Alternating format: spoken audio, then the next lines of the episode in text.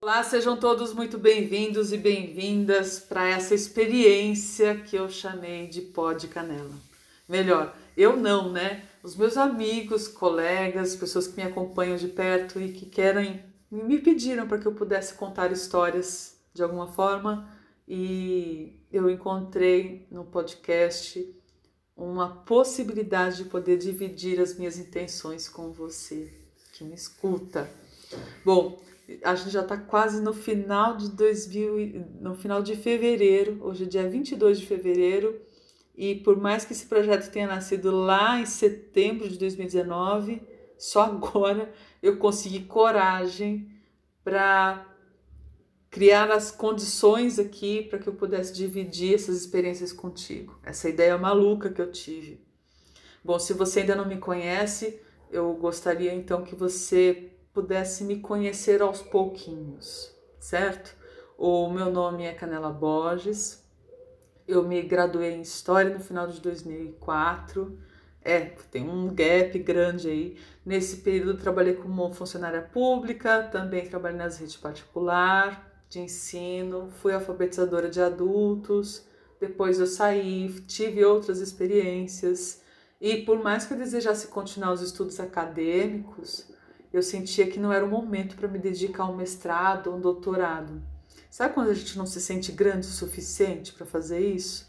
Mas aí, com o tempo, eu vim me perguntando: puxa, Canela, você nasceu no Brasil, você é filha de um ex-metalúrgico, de uma empregada doméstica, você cresceu num bairro de periferia, né, na região metropolitana de São Paulo. É, eu estou dividindo isso tudo com você agora que está me ouvindo, porque pode parecer maluco isso, mas a gente demora muito tempo para se convencer de que esses espaços, que a pesquisa, que a academia, que a leitura, o estudo, podem sim fazer parte da vida de uma pessoa, podem sim fazer parte dos objetivos de uma pessoa. E eu criei o pó de canela para poder furar um pouco dessa bolha, com o objetivo de dividir o que, que é esse processo de retomada de vida acadêmica através de duas formações.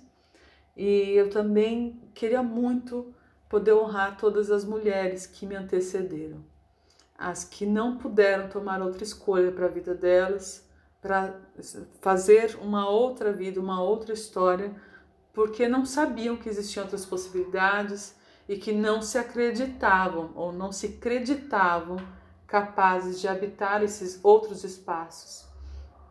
Então, é, eu faço disso um convite, dividir esse espaço aqui de escuta e de narração também, de pesquisa, é convidar também todas as mulheres que você conhece ou que virá a conhecer para poder participar desse ambiente. Em 2015, eu voltei a desejar estudar e publicar coisas que eu considerava muito significativas para as pessoas com os mesmos interesses ou necessidades que eu. E só em 2019 eu me matriculei de fato em dois cursos. É, parece exagero, né? Pois é, mas eu fiz essa escolha é, arriscada de faz, entrar em duas formações, duas pós-graduações. Uma delas é na Saturnália, a Escola de Astrologia e Cidade, que é, sim, como está no nome, uma escola de astrologia tradicional. Então, meu lado historiador foi resgatado aí, pensando as origens dos textos, os autores que, que marcaram, que foram dando a estrutura para que os astrólogos hoje pudessem exercer o, o seu trabalho. E por um outro lado, eu também busquei a narração artística, a arte de contar histórias no contexto urbano, que é um curso de pós-graduação é, da Casa Tombada, em São Paulo. E essas duas escolas, essas duas formações, durante o ano de 2009, vieram é, removendo várias inquietações minhas e, eu vou procurar fazer com que isso aqui se transforme num, num, num transbordo, né? no transbordar de uma experiência de, de alguém que também vê pontos em comum entre o ofício do astrólogo e também do ofício do, narração, do narrador de histórias. E quando eu me decidi retomar nesse percurso de busca, né, de pesquisa nessas duas escolas, os temas parecem bastante incomuns se a gente comparar com as demais formações de escolas e pós-graduações que a gente tem no mercado.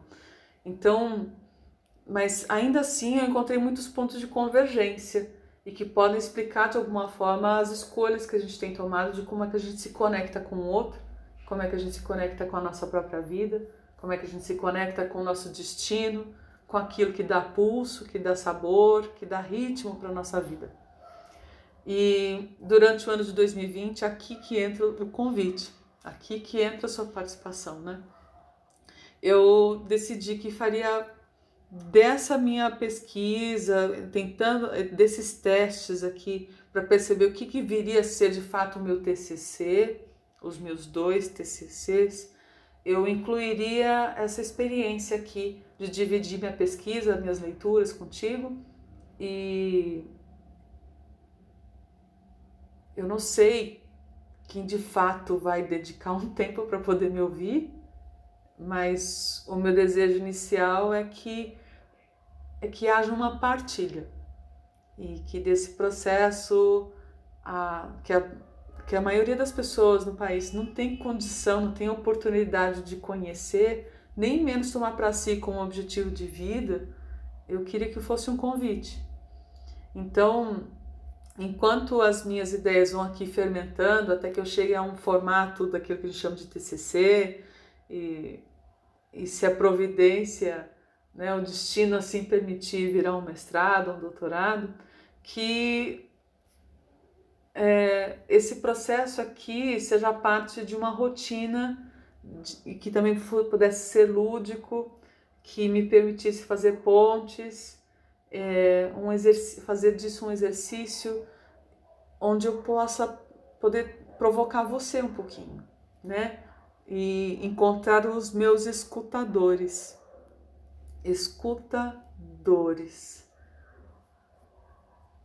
nem sempre a pesquisa é um lugar suave, mas a gente também tem que entender que é dessa dor aqui, que é desse incômodo que a gente também vai, vai se fazendo caminhar. E, e, é por isso que eu chamei esse, esse episódio de Caminhante Não Há Caminho. E eu queria muito né, que, que, essa, que, essa, que essa partilha ainda que não tenha um resultado definido, ainda que não tenha um, um, um, controle certo do que vai acontecer a partir daqui, que pudesse de fato estimular você a se abrir para sua curiosidade e você também faça, se perceba pesquisador, pesquisadora e ganhe impulso para partir para partir para sua própria ação e ser um pesquisador do seu próprio processo. Bom, por enquanto o que eu preciso fazer alguns pactos aqui, alguns combinados com você que me ouve. Tendo em vista que é necessário fazer algumas escolhas aqui, é, eu precisava começar. Né? Então a gente começa com os recursos que a gente tem, com aquilo que nos alcança, aquilo que está ao alcance das nossas mãos. Então eu quis simplificar ao máximo o processo de gravação. Então não espere daqui nenhuma edição, nenhum corte, nenhuma inserção de, de, de música, nada. É possível também que você ouça alguns ruídos no ambiente onde eu estou. É, tem crianças brincando, tem cachorros latindo, tem os automóveis passando na rua, enfim. É, no caminho, né, à medida que a prática me permitir, eu espero tomar as providências para que a forma não prejudique a minha mensagem. E meu desejo sincero é que você que me ouve me acompanhe até o TCC.